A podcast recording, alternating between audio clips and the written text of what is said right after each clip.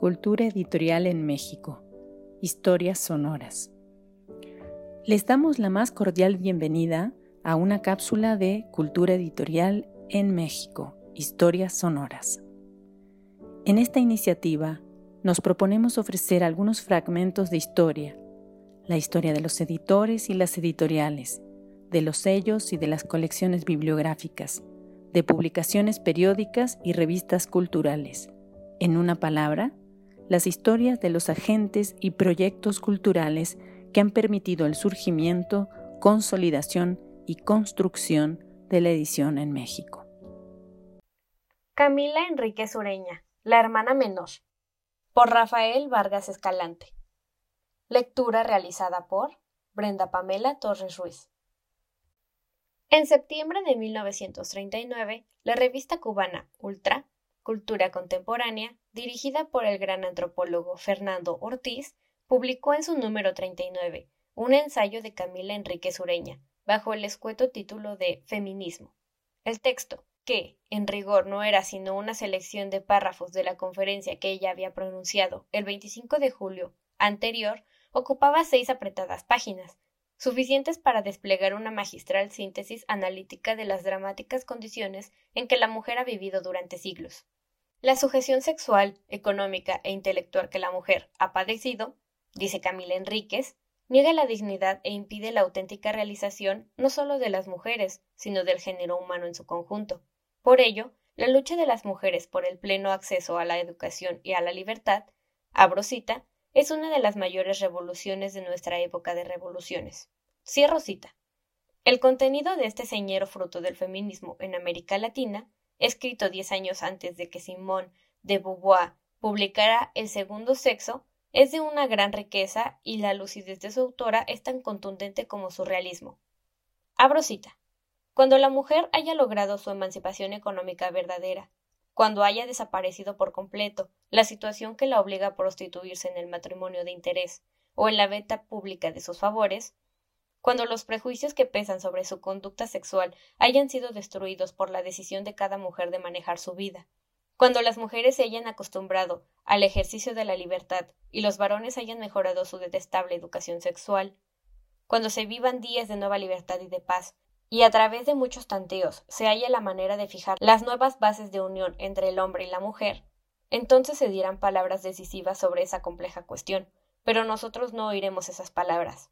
La época que nos toca vivir es la de derrumbar barreras, de franquear obstáculos, de demoler para que se construya luego, en todos los aspectos, la vida de relación entre los seres humanos.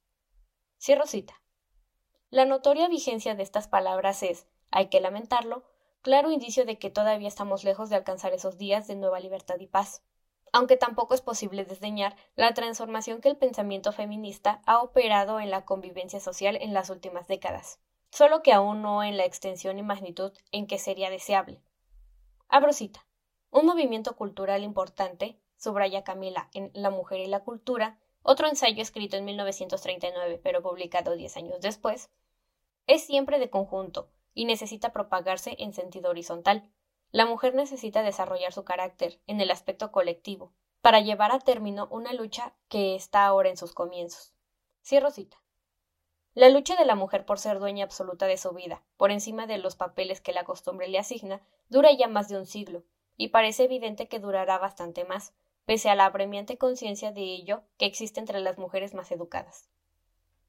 La propia Camila es, si bien, solo hasta cierto punto, ejemplo de la manera en que las mujeres se ven reducidas a ocupar un plano secundario en la sociedad. Hija menor de Francisco Enríquez y Carvajal, médico y periodista que llegaría a ser presidente de República Dominicana en la década de 1910, hasta que los estadounidenses lo derrocan invadiendo la isla en 1916.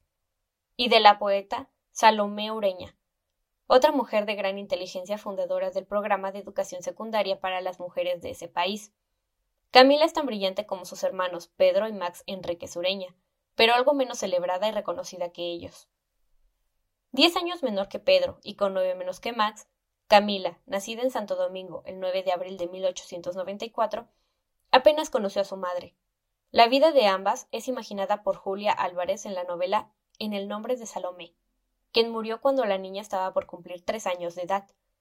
Creció en Cuba, a donde la familia se mudó en 1904 por razones políticas, en una casa, según sus propias palabras, abrosita, donde todo el mundo se dedicó siempre a estudiar. Cierro cita. En una carta que Pedro le envía a Alfonso Reyes en mayo de 1911, describe así a su hermana. Abro cita. Camila, que solo tiene 17 años, es de mi estatura. Como no es gruesa, parece delgada por la estatura misma. Sabe francés e italiano, y estudia inglés. Ha leído los poetas griegos, cierto número de autores clásicos y muchas poesías, para las cuales tiene mucha memoria. De todas recuerda algo. Tiene algunas amigas sencillas y cultas que gustan de Nervo y Urbina, y que conocen por Camila tu salutación al Romero. Cierro cita. Camila dominará además el ruso y el griego, y su afecto por el estudio la lleva a obtener tres doctorados, uno en filosofía, otro en pedagogía, y uno más en literatura comparada. Profunda conocedora de la obra de Dante, de Shakespeare, de Goethe, escribe extensos y notables ensayos sobre ellos, como los que tiempo después dedicará a Chekhov, a Marty, al surrealismo. La diversidad de sus intereses es enorme. Abarca de la poesía a la paleontología, pero destaca especialmente como su madre en el campo de la educación. A ella se debe la sistematización de los conceptos pedagógicos y vertidos en el aula por Eugenio María de Hostos, el gran independentista y educador puertorriqueño, y ella misma es, como lo prueban los testimonios de sus alumnos, una maestra extraordinaria. En una entrevista declara, abro cita, el maestro tiene que ser siempre un estudiante, si no, ¿cómo sería capaz de crear nuevas formas?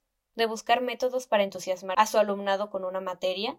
Para mí, un maestro debe reunir tres atributos conocimientos, inteligencia y sobre todo sensibilidad. Un profesor no puede ser rutinario, tiene que comunicarse con sus alumnos como si fueran amigos desde siempre, comprender e interesarse por sus problemas.